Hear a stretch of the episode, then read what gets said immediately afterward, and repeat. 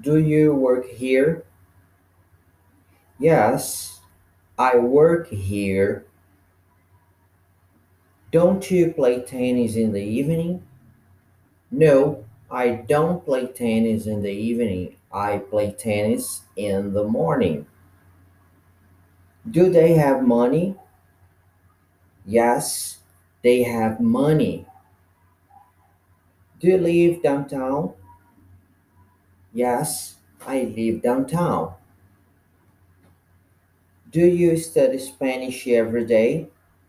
No, I don't study Spanish every day. I study English every day and Spanish three times a week. Do they write letters? Yes, they write letters, emails, and send messages.